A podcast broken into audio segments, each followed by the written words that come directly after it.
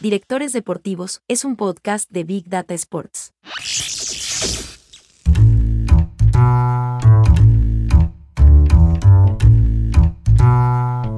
Hay un patrón que se repite.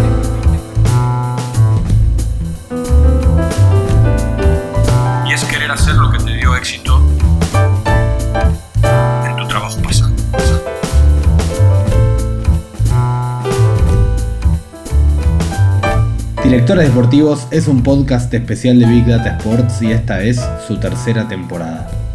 Soy Nicolás Rodnitsky y aquí voy a conversar con ellos, los directores deportivos, sobre los proyectos que lideran en sus clubes y cómo entienden una función imprescindible en el fútbol de hoy. La temporada 3 de Directores Deportivos la abre Marco Garcés, Marco trabajó durante casi una década en el Pachuca de México y desde 2022 es el director de operaciones de fútbol del Los Ángeles Fútbol Club de la MLS.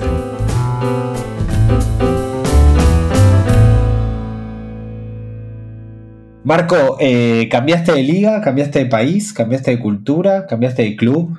¿Cómo llegaste al, al LAFC? Sí, mira, es, algo que yo venía intentando desde hace rato. Venía intentando moverme a la, MLS porque me parecía una liga muy interesante en donde estaban sucediendo cosas importantes y una, una liga que no está sujeta al peso de la cultura que te lleva a no intentar nada nuevo, ¿no? Me parecía que era un lugar donde se podían intentar cosas nuevas, un lugar eh, eh, que está libre del, cinismo, de, que mata a, a la fragilidad de las ideas, ¿no? Entonces, eso me parecía a mí muy atractivo y por, por ese motivo estuve intentando venir acá. Eh, apliqué, eh, me entrevistaron de algunos equipos, estuve cerca de venir anteriormente a otros equipos, pero afortunadamente en un momento clave para mí me llega esta invitación de John Torrington, a quien le estoy siempre agradecido, me invita a trabajar acá y bueno, yo eh, accedo y, y ha sido una decisión que no ha dejado de beneficiarme. ¿Con qué te encontraste? ¿Llegaste a un lugar nuevo? Hay algo en particular de tu, de tu movimiento que es que vos salís de un entorno muy controlado que conocías muy bien, donde tenías un rol donde vos habías formado cultura también, y te vas de ahí y tenés que adaptarte a un nuevo lugar. ¿Cómo es ese traspaso de alguna manera, ese cambio? Es, un, es un, cambio eh, abrumador, porque mudarte a Estados Unidos es complicado. Mudarte primero desde el plano personal, ¿no? Porque no tienes historial crediticio, porque el tema de la visa es complicado, porque no te rentan casa fácilmente, porque aunque tengas el dinero no te venden el coche porque no tienes historial crediticio. Eh, mover a, mis hijas, que tengo dos hijas, este, para hacerlas entrar a una universidad, a una prepa, dejar sus amigos. Y todo esto te está pasando al mismo tiempo que te estás incorporando a un trabajo en donde la gente con la que colaboras está tomando decisiones rápidas sobre ti, ¿no? Está tomando decisiones sobre tu capacidad, sobre tu ética de trabajo, sobre tu... y, tú tienes, por otra parte, la inquietud de, tomar decisiones, ¿no? De, empezar a mostrar tu capacidad en cada intervención que tienes, si quieres decir algo genial cada vez que te dan la palabra, y, y cómo controlar estas cosas yo, yo lo, estaba, padeciendo cuando hablo con un amigo mío que, que es este consultor empresarial, Paco Rezano, y que, trabaja, y que ha trabajado mucho tiempo en Estados Unidos, y me recomienda un libro que verdaderamente me ayudó. Se llama Los primeros 90 días, The First 90 Days. Y es un libro fabuloso que te ayuda a reconocer el momento por el que estás pasando y a eh, organizar tus esfuerzos para poder tener un impacto.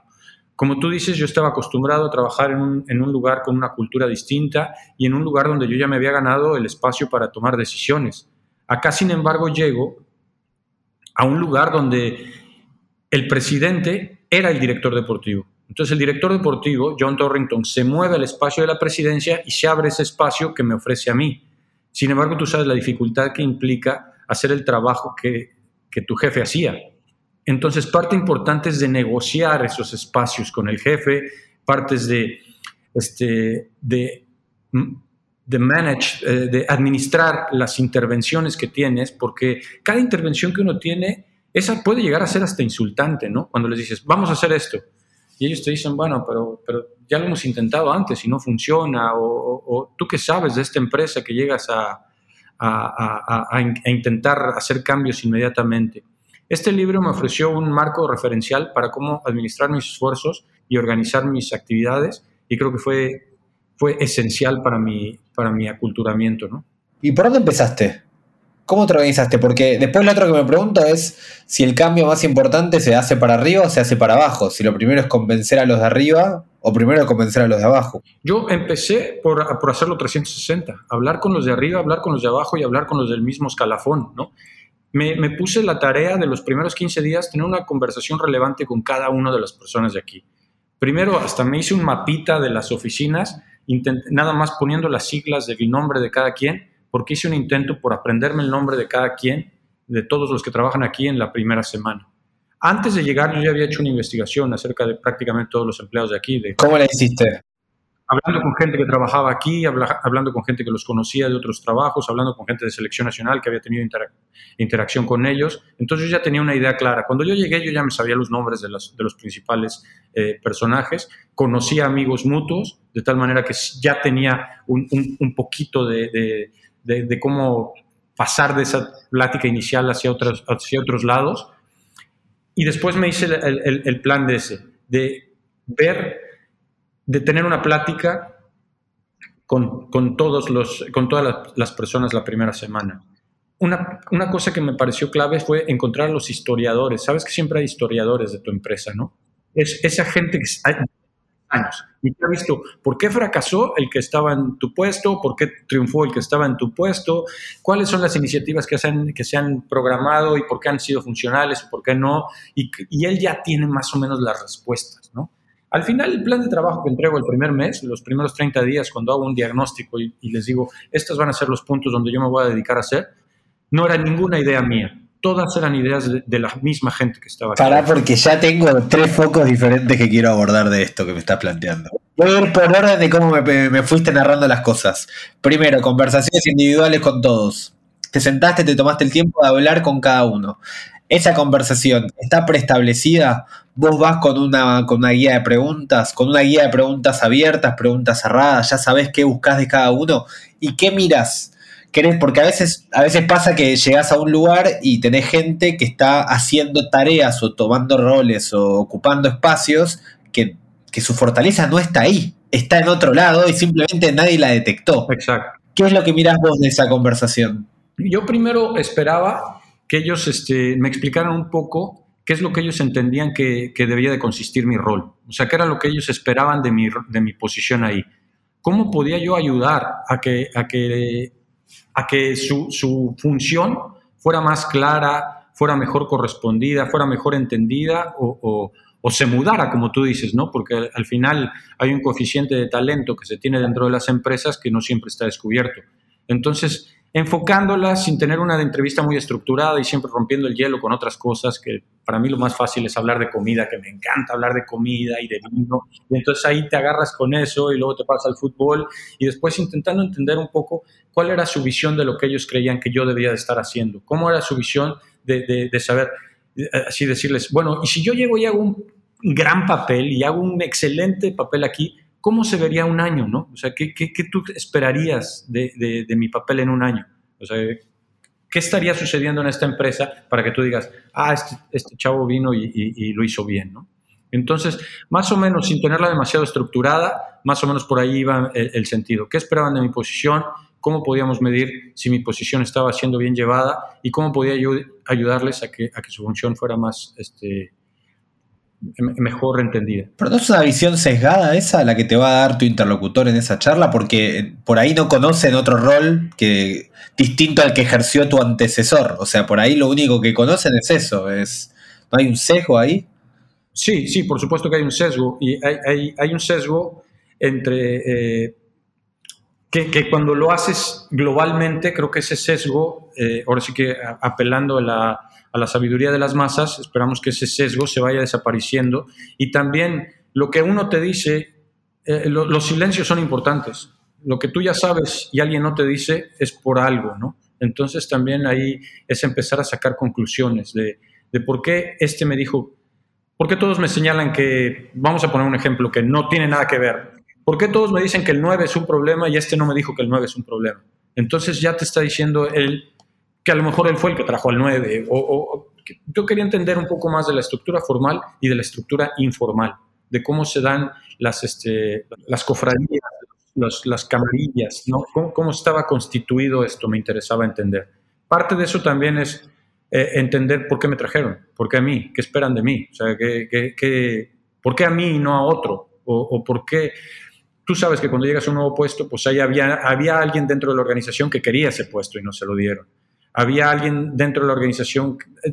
Entender eso para mí en las primeras semanas era clave antes de empezar a, intentar hacer cambios. Como decía bien este libro, y fue una frase que marcó mis primeros días acá, es, tiene que ser, preparen, apunten fuego, no preparen fuego, apunten. Antes de empezar a hacer, de, entrar con, eh, con propuestas de acciones, intentar entender el lugar. ¿Y todo eso no te termina limitando? Porque de alguna manera cuando vos entras a ese entorno, vos ya tenés idea sobre qué hacer en ese entorno recopilás información, la recopilás en parte, me imagino, tratando de confirmar tu sesgo, confirmar tu, tu hipótesis, pero después no te limita la mirada del otro, lo que el otro sea un individuo o la organización esperan de vos. Sí. ¿No es a veces lo que uno tiene que romper e intentar cambiar? Sí, eh, eh, no creo que sea forzosamente así, porque que yo eh, intente escuchar lo que ellos opinan de mi posición no quiere decir que yo vaya a hacer eso.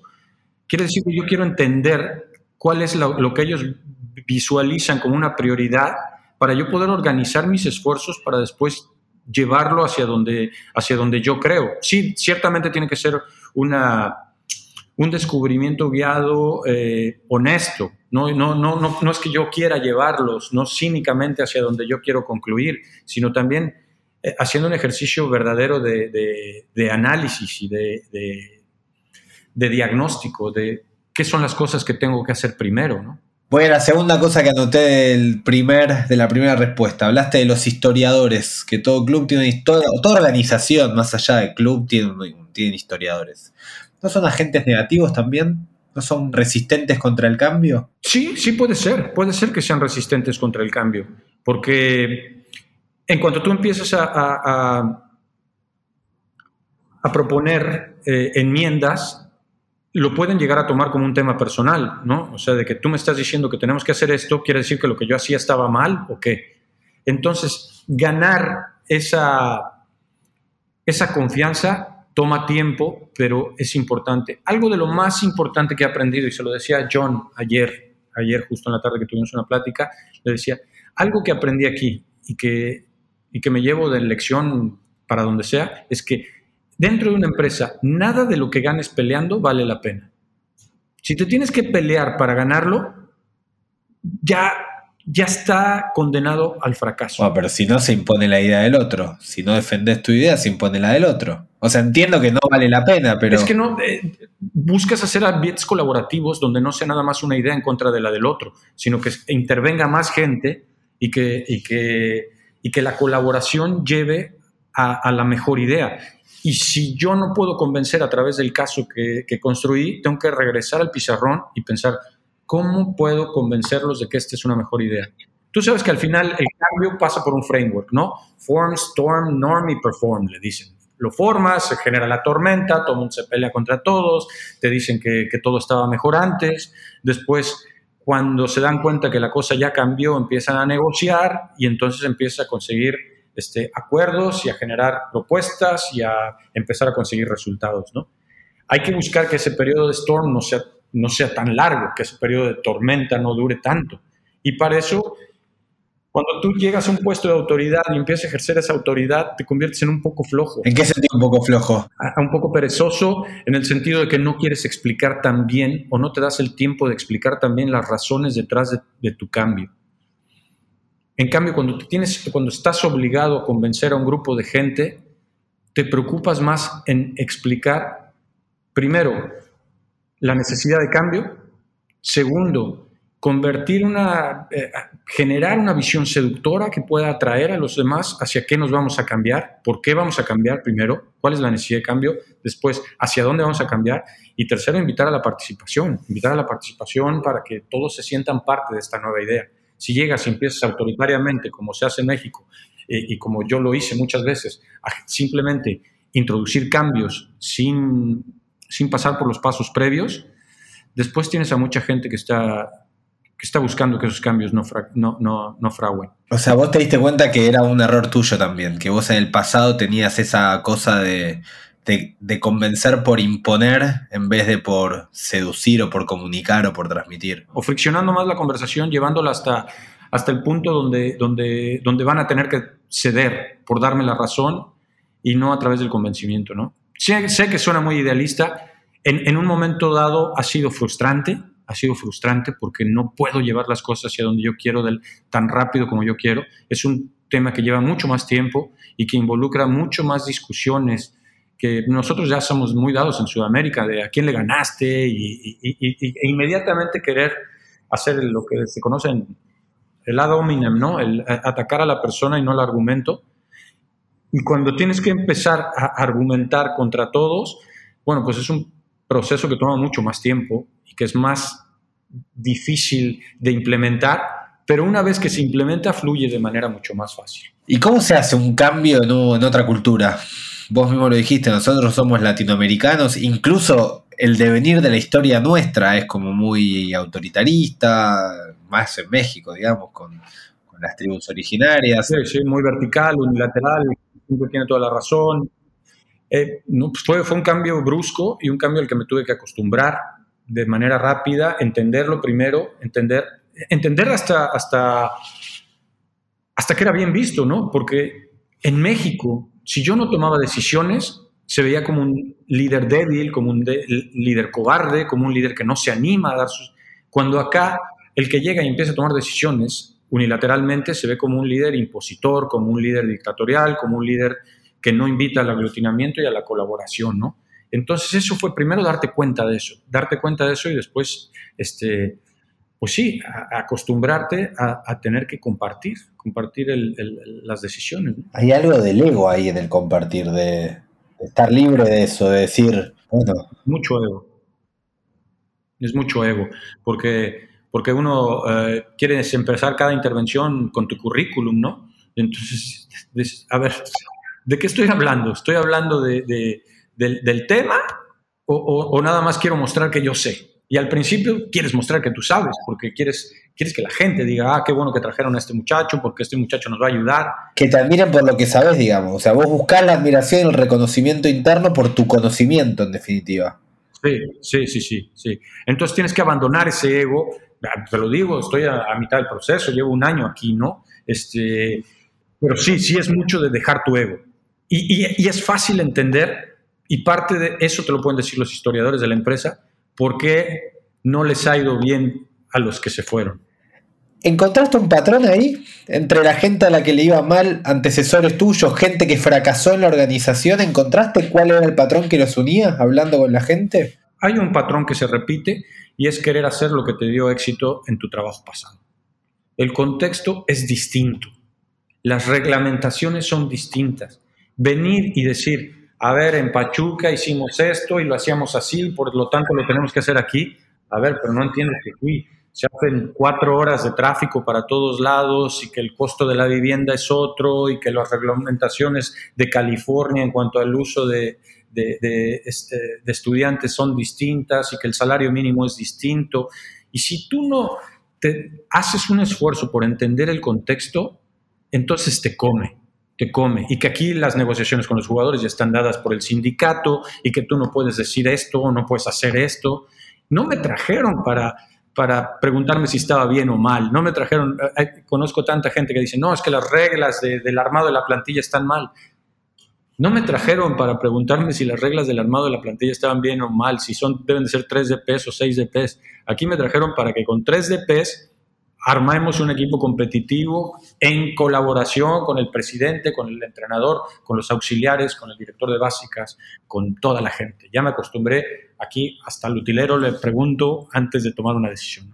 Qué idea potente la de darte cuenta que no te traigan un lugar para repetir lo que te dio éxito en el trabajo anterior, porque es muy del fútbol eso de este hizo las cosas bien en un entorno, en un lugar, sea entrenador, sea futbolista, sea dirigente, sea gerente de marketing, te traen por tu éxito prácticamente en cualquier ambiente laboral. A vos te traen por lo que hiciste en tu pasado, por lo que, porque, lo que demostraste que dio éxito en una organización diferente. Y uno cree que lo llevan ahí para hacer lo mismo. Sí, yo quiero creer que sí te traen por lo que hiciste, pero te traen por el, por el proceso de pensamiento que te llevó a, a tomar las elecciones que tomaste en aquel contexto.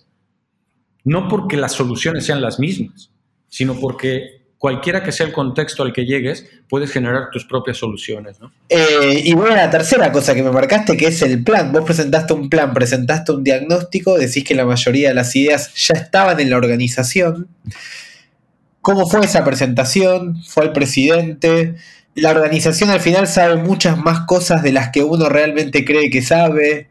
Explícame un poco ese momento. Sí, sí, la, las conclusiones, yo veía ciertas cosas, yo veía ciertas cosas que requerían cambio. Afortunadamente esas cosas también fueron indicadas por las personas con las que me entrevisté. Entonces simplemente fueron ir acomodando ideas, priorizando ideas, eh, generando un cronograma para cómo podíamos ir cambiando las cosas y, se fue dando solito, el, solito el, el este, el, el, plan exacto ¿no? de, de, de cómo podíamos ir incorporándolas. Parte de eso, te digo, también fue la negociación con el presidente de decirle, a ver, ¿cómo quieres que te presente yo la información? ¿Quieres que te la presente en un formato escrito? ¿Te hago una presentación de PowerPoint? ¿Nos sentamos a platicarla? Este, ¿Quieres que te reporte cada semana, cada mes? ¿Cómo hacemos, no?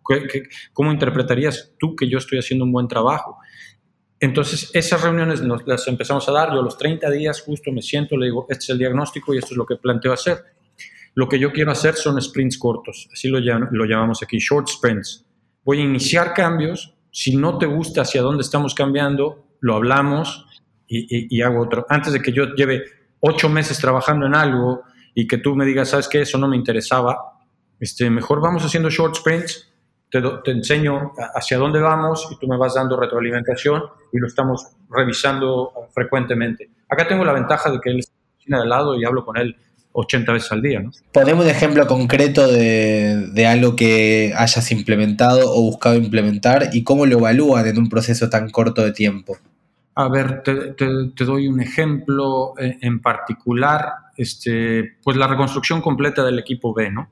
La reconstrucción completa del equipo B, donde estábamos jugando con un equipo de jugadores este, de, de, de edad ya este, tenían 23-24, lo convertimos en un equipo sub-20, se cambió de torneo, cambiamos la focalización de cómo, de cómo verlo y, este, y bueno, ese era uno de mis puntos, ¿no? Y entonces eso yo lo tomé como un startup, entonces donde teníamos que incluir a visoría, cómo alinear, este, tener los visores de primera división, visoreando también para el equipo de B, y de ese modo empezar a generar esta alineación que nos, que nos produce ahora tener un equipo desde la 12 hasta la primera, jugando de la misma manera, visoreando de la misma manera, trabajando de la misma manera. ¿Qué tanto el trabajo del director deportivo es saber es fútbol y cuánto es gestión de procesos? Yo creo que es mucho más de gestión de procesos. Estás lleno de gente que sabe de fútbol, no te traen para hablar de fútbol realmente, ni, ni creo que haya, eh, eh, justo lo hablamos hoy, right or wrong, que haya correcto o incorrecto. No hay correcto o incorrecto. Hay cosas que funcionan y hay cosas que no funcionan. Y esas cosas que funcionan o no funcionan son dependientes de mil circunstancias. No nada más es de una idea futbolística o de llegar a implementar. Creo que hay una gran confusión entre lo que es, la filosofía, el estilo y el método, ¿no? Muchos entrenadores te dicen, no, es que mi filosofía es este, atacar. No, ese es tu método. Eso no. Filosofía tiene que ver más con lo que consideras eh, los valores, lo que, lo que consideras tu sagrado dentro de tu persona. A mí no me importaría si el, el LAFC jugara de manera distinta. Yo estaría feliz aquí de, de, de igual manera. Hay un modelo de juego que llegué y ya estaba implementado y simplemente fue cómo generar una estructura alrededor para poder generar este, fortalezas dentro de ese modelo de juego. No creo que sea muy importante que yo haya llegado y decirles, ¿saben qué? Acá no vamos a jugar más el 4-3-3, vamos a jugar como en Pachuca, que era un 4-2-3-1. Porque para mí la figura del 10 tiene que ver con la historia de todo. No me trajeron para eso, ni, ni, ni me interesaría eso. ¿no? ¿Y para qué te trajeron? ¿Para qué te llevaron? Me trajeron, yo creo, para dos temas fundamentales. Uno, eh, fortalecer la red de visoría.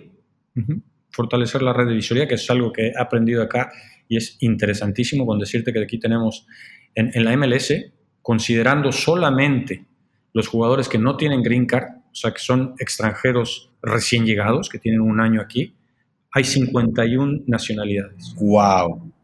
No tenía ese dato. Provenientes de 68 ligas. Entonces, administrar los recursos para visorear 68 ligas es un reto al que nunca me había enfrentado. Había trabajado en Manchester United y sabía lo que era este, manejar redes de visoría de este tamaño, pero con recursos distintos. ¿no?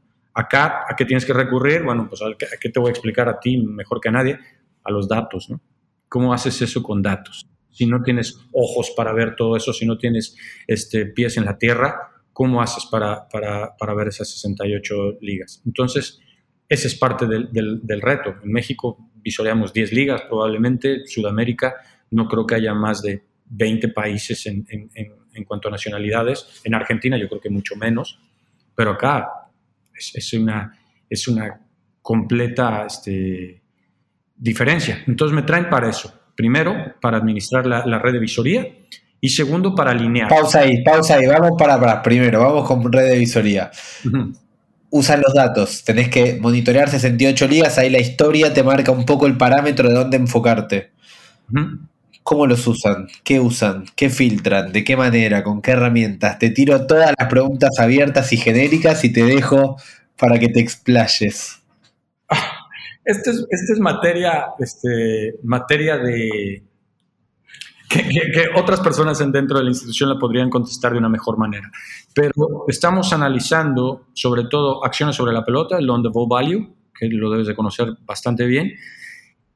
Armamos una unidad de inteligencia de datos bastante interesante con, con, dos personas que vienen de, eh, me tocó ser parte de la contratación de ellos, que vienen de ambientes bien tuvimos esa discusión, si hacerlo algo bien apegado a la realidad diaria, de traer prácticamente un analista de videos que te lleva algunas estadísticas, o alejarnos bien, bien de, la práctica y volvernos bien teóricos con alguien, un astrofísico de la NASA o algo así. Y al final, porque John es un poco como yo, nos fuimos hasta el otro lado, hasta el teórico teórico. Entonces contratamos uno que viene de la Marina y otro que viene del mundo de las apuestas. Y con ellos han armado una unidad de inteligencia de datos con datos bien interesantes, bien interesantes acerca de las acciones sobre la pelota valorizadas, on the ball value, eh, intentando hacer una adecuación para las ligas, porque al final pues, no es lo mismo dar cinco asistencias en la liga de, de Hungría que en la de Premier League. Tienen un, un modelo bien interesante y un poquito con el WoW que le dicen aquí, el with or without you, ¿no? Eh, ¿cómo, ¿Cómo funcionan los equipos cuando el jugador está dentro, cuando está fuera? Otra vez este, haciendo consideraciones acerca de los jugadores que tenía alrededor y, la competencia contra la que estaba jugando. Entonces, a través del OBB, del, del, este, de las actividades del WOWI y de, y de un análisis este, fisiológico, o sea, no, no fisiológico, pero de de, ciertos parámetros físicos, eh, con eso estamos haciendo un, cierto screening de las, de las diversas... Este... ¿Cuánto saben los dos, las dos personas, el, le voy a decir con todo respeto, el de la Marina y el de, de las apuestas? ¿Cuánto saben de fútbol? ¿Y cuánto miran fútbol? ¿O se dedican a trabajar con Saben mucho más. este, eh, eh, no, no, no, los trajimos por el fútbol. No los trajimos por el fútbol les gusta el fútbol, sí, pero, pero no los trajimos por la parte futbolística, las trajimos por la, por la parte de análisis de datos que nos pueden hacer este, y que te, contribuyen. Eh, intentar, todos los partidos los veo con ellos, todos los partidos de, primera división los veo con ellos. Eh, acabamos de regresar de un viaje que hicimos por México para ver algunos partidos más y constantemente estamos hablando de, de esto el, otro día hablábamos de, este libro de Astro Ball de Jeff Luno, del scouting, de intentar hacer una mezcla entre el scouting y los stats. Entonces, prácticamente los tengo, eh, eh, están, estamos sentados en la misma área, estamos conviviendo todo el día y hablando de nuestras teorías subjetivas respecto al, al talento, que ellos después analizan y se quedan callados y ya hasta conozco los ojos que hacen y dicen, creo que esto lo podemos medir de esta manera y te empiezan a generar una serie de datos. Estamos en el proceso de construcción, estamos mejorando, pero creo que está bastante prometedor. Hay algo que te van a decir, por ahí los, no, quiero decir los antidatos porque tampoco sé si es la expresión correcta, pero es que hay que entender algo del juego para entender el valor que tiene una jugada, el valor que. Para asignar el, valor al, hecho futbolístico, digamos, hay que tener un cierto conocimiento. ¿Cómo hacen ellos para asignar distintos valores a las distintas acciones que pasan dentro del campo? Las discutimos. Si empezamos con el ranking, yo veo casi todos los partidos de la semana y le digo, a ver, pasan el ranking de los equipos que vi. Eh, digo, estos cinco jugadores para mí eh, vamos a poner, es, es, un ranking desde el primero hasta el jugador 250 de los que jugaron. Luego, sí, eh, cada vez está más apegado a lo que es mi ojo y, y, si no está pegado no quiere decir que no esté bien, simplemente que haya una falta de correspondencia que tenemos que dialogar. A lo mejor es que yo no lo vi con atención, porque al final pues, el scouting también es una prueba de memoria. ¿Qué me acuerdo yo de lo que él hizo? ¿no? Sobre todo cuando ves, 28, cuando ves 14 partidos, 28 juegos y te estás intentando aprender 700 jugadores. ¿no?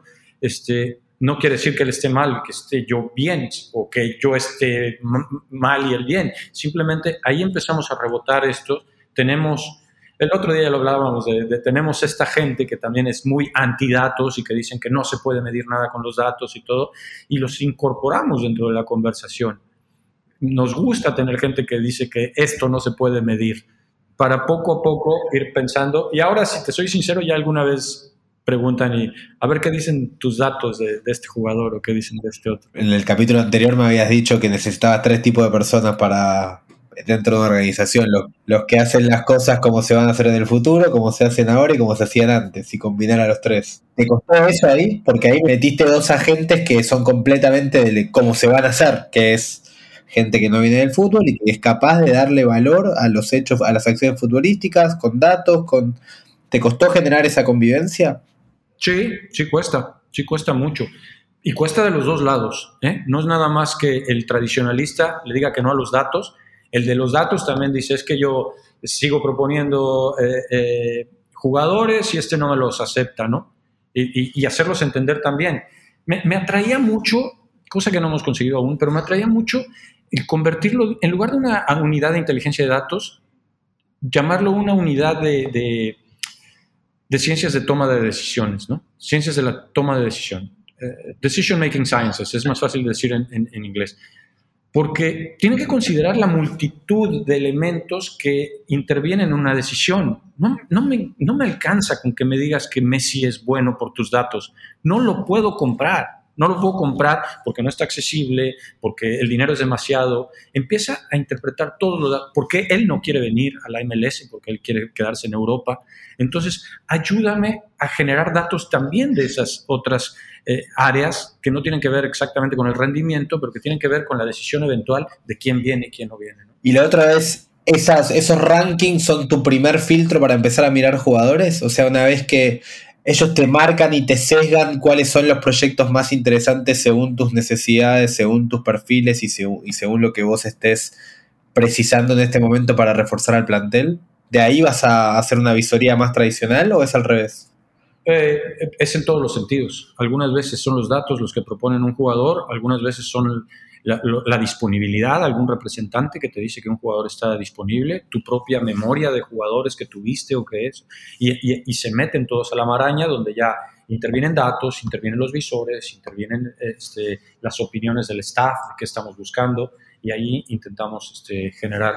Pero no es, no es solamente en un sentido, no, no tienen que pasar por un filtro de datos antes de llegar a la mesa también puede ser que lleguen a la mesa por otro sector y después pasen a los datos. ¿Esa, esa mesa es algo semanal, es rutinario o es simplemente la oficina de puertas abiertas y gente entrando y, e información circulando? Eh, lo intenté hacer rutinario, lo intenté hacer un proceso formal y no funciona.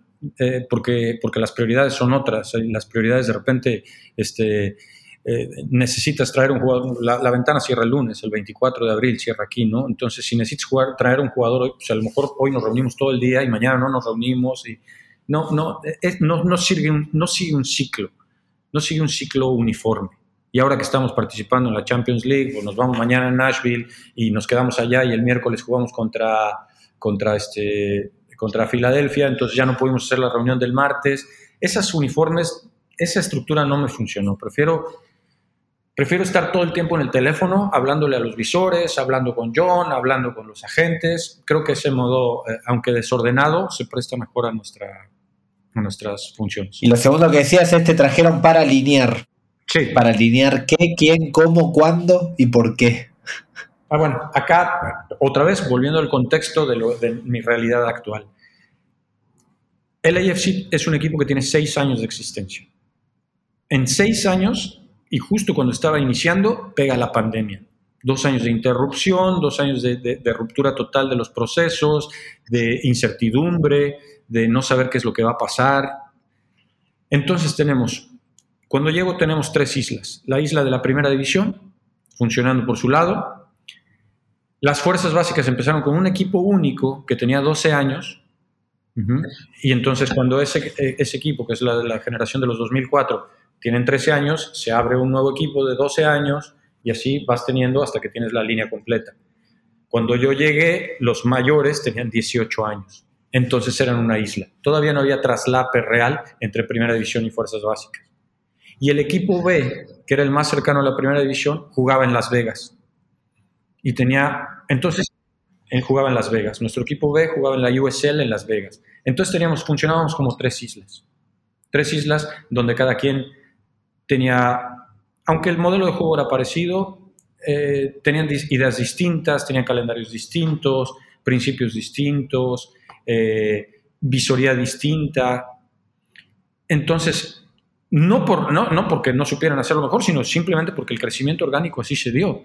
El, el reto de alinearlos y generar este, metodologías eh, uniformes con todo lo que conlleva la fricción, la fricción de, de, de alinear, ese fue el, el, el, otro motivo por el que me trajeron. Y vos ahí tenés que adaptarte a lo que vos planteabas, la metodología de juego y demás. Eso tenés que acomodarte vos, no es algo que vos le podés imprimir a la entidad, por más que tengas seis años. Yo no, yo no, no me interesaba porque, porque el modelo de juego que tenemos aquí me parece sumamente atractivo. Ese yo lo experimenté del otro lado. Yo cuando estaba como parte del grupo Pachuca, cuando nos toca jugar esa semifinal de, de Champions League, LAFC León, el AFC nos, nos da una, nos pega una buena este, despeinada, sacudida. sacudida, jugando un fútbol atractivo y con jugadores jóvenes sudamericanos muy interesantes. Cuando empecé a ver las edades y ves a Marc Anthony Kay, a Tuesta, a Diego Rossi, a Brian Rodríguez, decías, pero ¿qué está pasando? ¿no? O sea, juegan bien, no, no, se nos salió de ese estereotipo que teníamos de, sí, perdemos contra los gringos, pero es porque, nos, eh, porque son grandes y atléticos. No, no, estos juegan, juegan bien y son chiquitos. Y, y, y, y, eso fue una llamada de atención. Entonces, cuando yo llego para acá, no tenía ninguna intención de cambiar ese, ese modelo de juego. No, no, no, había para qué. ¿Y cómo lo definirías el modelo de juego? Atractivo, es, es vertical, es, este, es agresivo, y, y, bueno, cuando le pregunto a John, ¿cómo llegaste tú a este modelo de juego? Nosotros vivimos en la ciudad del espectáculo, en la ciudad del, del entretenimiento. Aquí está Hollywood, aquí están los Lakers. No podíamos jugar otro estilo de juego. Nuestro juego, para llenar el estadio, tiene que ser atractivo, tiene que ser espectacular, tiene que estar lleno de fantasía y de creatividad y de, y de, y de ganar. Esa es la filosofía de, concepto del LAFC, que después hay que traducirlo en un modelo de juego, que la gente que estuvo antes que yo lo hizo de manera perfecta. Al final siempre la ciudad, el entorno geográfico te limita el estilo, o sea, te limita la filosofía de juego. O sea, si no es la historia del club, hay una relación directa entre lo que ocurre en la ciudad y la filosofía que se plantea el club para jugar al fútbol. Es fascinante. Por supuesto, la ciudad y los dueños, con Will Ferrell, con Magic Johnson, con este con, Peter Guber, con no sé, Ben Rosenthal, eh, eh, Larry Berg, son gente que se dedica a eso, al espectáculo, no, no les motiva de ninguna manera ir a ver un equipo que juega y gana puntos aburrido, ¿no? Entonces, creo que, y eso no tengo nada que ver yo, pero me, enorgullece y me, hace, y, me hace muy feliz poder estar en una organización que, hace esto, ¿no? Hemos hablado bastantes veces y yo sé que vos tenías una fascinación por la MLS desde afuera. Era una liga a la que vos en algún momento te he escuchado decir que, que ojalá que la Liga MX se pueda subir también a ese tren y compartir cada vez más campeonatos y estar cerca, porque vos decís que es una liga que, que no tiene techo. ¿Con qué liga te encontraste desde adentro una vez que ya entraste, la viste desde adentro, la viviste, la ganaste inclusive? ¿Con qué campeonato te encontraste? No, es, una liga apasionante, es una liga que, como tú dices, no se le ve techo y, que aparte te da, te da eh, notas de crecimiento mes con mes. O sea, no es que te tengas que esperar años para darte cuenta del crecimiento, no es como el crecimiento de una planta, es más bien como el crecimiento de, este, del pasto, que te das cuenta diario que, creció, ¿no? Diario te das cuenta de que creció en, en todo a nivel negocio, a nivel espectáculo. La final que tuvimos, eh, eh, eh, el partido anterior, hace dos días contra el Galaxy, son partidos que puedes vivir en Sudamérica, viendo jugar a Boca, viendo jugar a esos equipos, el mismo nivel de pasión, buen fútbol en la cancha, jugadores jóvenes, prometedores, algo de lo que estamos orgullosísimos aquí en el AFC, que yo nunca había visto, es que trajimos gente en su, en su máximo potencial, croatas, polacos, alemanes, jugadores jóvenes, este, buscados por altos clubes que deciden venir al LAFC, ¿no? ¿Y eso por qué? Sí, el, año pasado, si no estoy mal, 65 jugadores de aquí se fueron para, para, Europa, entonces no lo ven ya como un lugar destino, como un lugar donde ya, ya es, es parte del, del final de tu carrera, sino es un lugar como parte de un desarrollo, como parte de un crecimiento. Es muy atractivo en cuanto a, lifestyle, en cuanto a estilo de vida, pero también es una liga que, te hace crecer como jugador. Una gran cantidad de jugadores aquí son mundialistas. Eh, también sé que eras muy estudioso de, de la cultura de gestión norteamericana. ¿Qué cosas pudiste aplicar o qué cosas te diste cuenta que eran necesarias ejercer? Me hablabas antes de esto de que de alguna manera todos opinan, pero ¿qué cosas tuviste que llevar vos de eso para ejercer tu rol como director deportivo ahí? No, me encontré con una, con una empresa completamente lista para eso. O sea, no tuve que hacer nada porque ya era así. El, entrenador Steve Cherundolo me recibe diciéndome, yo no soy un perro alfa, por favor, este, acércate a mí, dime lo que quieras, lo que, la pregunta que necesites, lo que veas, te puedes acercar a mis jugadores, yo diciéndoles, si me acerco a tus jugadores jamás voy a hablar de fútbol. Me dice, pero tú puedes hablar de fútbol y puedes hablar de lo que quieras con ellos. El, presidente me recibe y me dice, yo no soy jerárquico, muy jerárquico, tú te puedes acercar, preguntarme, decirme, este, tomar decisiones. Creo que es la línea hacia donde se, hacia donde se dirige la el liderazgo dentro de las empresas. Sin embargo, el fútbol, por alguna razón, se ha mantenido ajeno a eso y se han eternizado frases como yo me muero con la mía y, este, y, gabinetazo y, ese sentido de camarilla, de no compartir, de no, no dejar entrar. Y, aquí me encuentro con un universo completamente distinto de gente que, funciona de una manera colaborativa y que, está dispuesta a, integrar nuevas áreas de conocimiento. Ahora me hablas de lo, que, de lo que te dice el entrenador y ya pienso que, primero, pregunta, ¿esto vos percibís que es algo que pasa en todos los clubes de la MLS? ¿Lo percibís ahí en el AFC por la cultura, por la idiosincrasia? No, sé que no pasa en todos los equipos de MLS, sé que es algo bien particular de este equipo, de esta organización a, partir de, pues, desde los dueños hasta el presidente y hasta, hasta, hasta todos los que integramos el resto de la institución. Y lo otro que me pregunto es si eso no te invierte un poco la metodología o, o, el job description a la hora de buscar un entrenador, porque en definitiva te, te, va a importar más que tenga esa cualidad humana de ser colaborativo y abierto que cómo juega y cómo entrena. ¿Te pasa eso? Por supuesto, por supuesto. Acá lo que le llaman el cultural fit, que sea eh, que, ensamble, que embone dentro de, nuestra, dentro de nuestra cultura, ya me considero parte dentro de nuestra cultura, es clave. A mí, una de las frases que más me gusta de Steve y que la dice todo el tiempo cuando reclutamos un jugador, es que aquí el jugador diario necesita aprender, sudar y reír. Eso para mí fue clave. O sea, está ya eh, enfatizando lo que nosotros queremos ser en tres palabras sencillas. Aquí vienes a aprender, a sudar y a reír. No nos interesa hacerte infeliz para, para que puedas estar aquí. Lo que, a, mí esa, esa me, llenó porque tiene que ver con la cultura misma de nosotros, que se trata de, generar un, un equipo que pueda jugar un fútbol entretenido. ¿Y cómo entra eso en el scouting? Porque hablábamos de datos, hablábamos de visoría tradicional, pero me decís que hay esas tres características son fundamentales a la hora de darte cuenta si el jugador va a entrar en la cultura de tu equipo. ¿Cómo, cómo medís eso? ¿Cómo percibís eso? Al final son todos temas subjetivos, ¿no? De entrevistarte con el jugador y platicar un poco, pero la mayor parte de ellos se sienten atraídos hacia eso. ¿Por qué el jugador empezó a jugar fútbol? Primero que nada fue espectador y le gustaba entretenerse, le gustaba ganar, obviamente nosotros estamos aquí para ganar, queremos ganar, pero queremos ganar de un modo entretenido, queremos ganar de un modo donde el jugador esté, esté contento. Te lo puedo decir, si hablas con Chiellini te dice, este, nunca había estado tan contento. Si hablas con Gareth Bale, ¿por qué decide de lo que cobraba venir a cobrar lo que cobró aquí? Por, porque quiere estar feliz. ¿Por qué te acepta Steve Buick, un jugador de, de Hajduk Split que lo quiere media Europa, venir para acá? O, o, o o Mateus Bogus, que estaba en, el Leeds, ¿por qué decide venir para acá? ¿no? Ellos se sienten atraídos, me parece, a un estilo de fútbol que complementa bien sus habilidades y un lugar donde un trabajo que les permite ser felices. ¿Y eso quién lo transmite?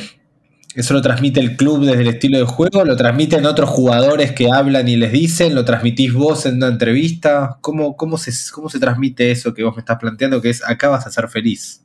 Sí, yo, yo lo intento transmitir cuando me entrevisto, pero eso viene dado, te digo, repito, desde los dueños, desde los videos que les puedes presentar, desde las llamadas que seguramente van a ser otros jugadores que jugaron aquí, que juegan aquí, o, en otros equipos de MLS que les pueden decir cuál es el, este, la, visión que ellos tienen de este equipo desde afuera, ¿no?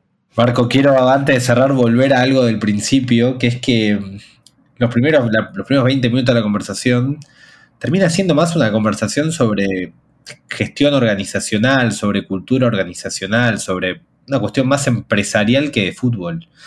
Al final me quedo pensando si la dirección deportiva no tiene mucho más que ver con eso que con el fútbol. Antes me hablabas de los procesos, pero ¿tiene más que ver con eso que de saber de fútbol? Por supuesto, por supuesto. Es, es, es administración humana, es man management, como le dicen acá. Es intentar eh, aglutinar una serie de gente alrededor de una idea y esa idea no, me traen a mí para ponerla, no, me trajeron aquí para decirles cómo sacar la pelota desde, desde el área, cómo hacer el build-up o la construcción. No te traen para eso, ya hay mucha gente que sabe eso. Eh, creo que es más bien eh, eh, el, el, hecho de poder generar una, un colectivo que funcione en pos de un objetivo, ¿no? Cómo administrar esos esfuerzos y cómo manejar esa gente para poder sacar lo mejor de cada uno. ¿Y eso se aprende o se tiene? Yo lo he aprendido, yo, yo creo que yo lo he aprendido, no creo que me, que me viniera natural y, y, en México sentía que estaba muy obligado a tomar decisiones, a, a, mostrarme como, como, como alguien eh, resoluto, asertivo, y acá me siento liberado un poco de esa función a través de poder ser más colaborativo y, y coordinativo, que, que creo que, que se apega más a mi personalidad.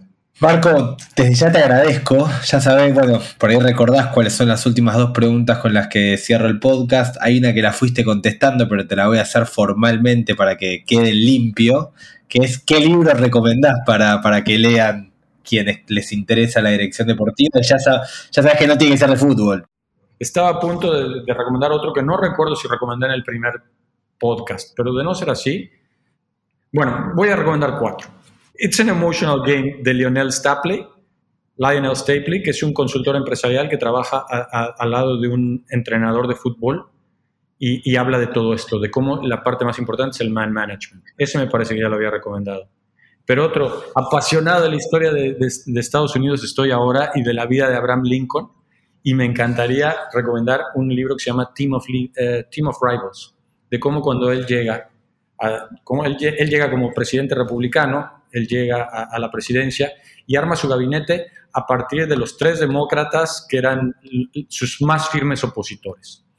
Entonces, él arma su equipo de trabajo con sus principales opositores, los cuales lo habían menospreciado y los cuales lo habían creían que él era el hombre inadecuado para llevar ese liderazgo. Se llama Equipo de Rivales y creo que pocos libros he leído tan apasionantes de cómo gestionar voluntades ¿no? y cómo convencer a partir de, de puntos de vista diametralmente distintos.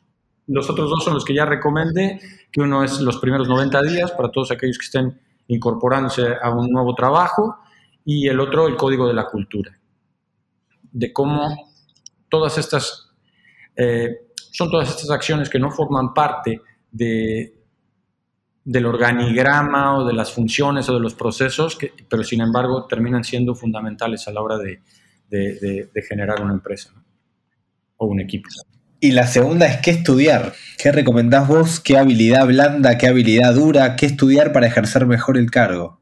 Ah, esa está complicada. Esa está muy complicada.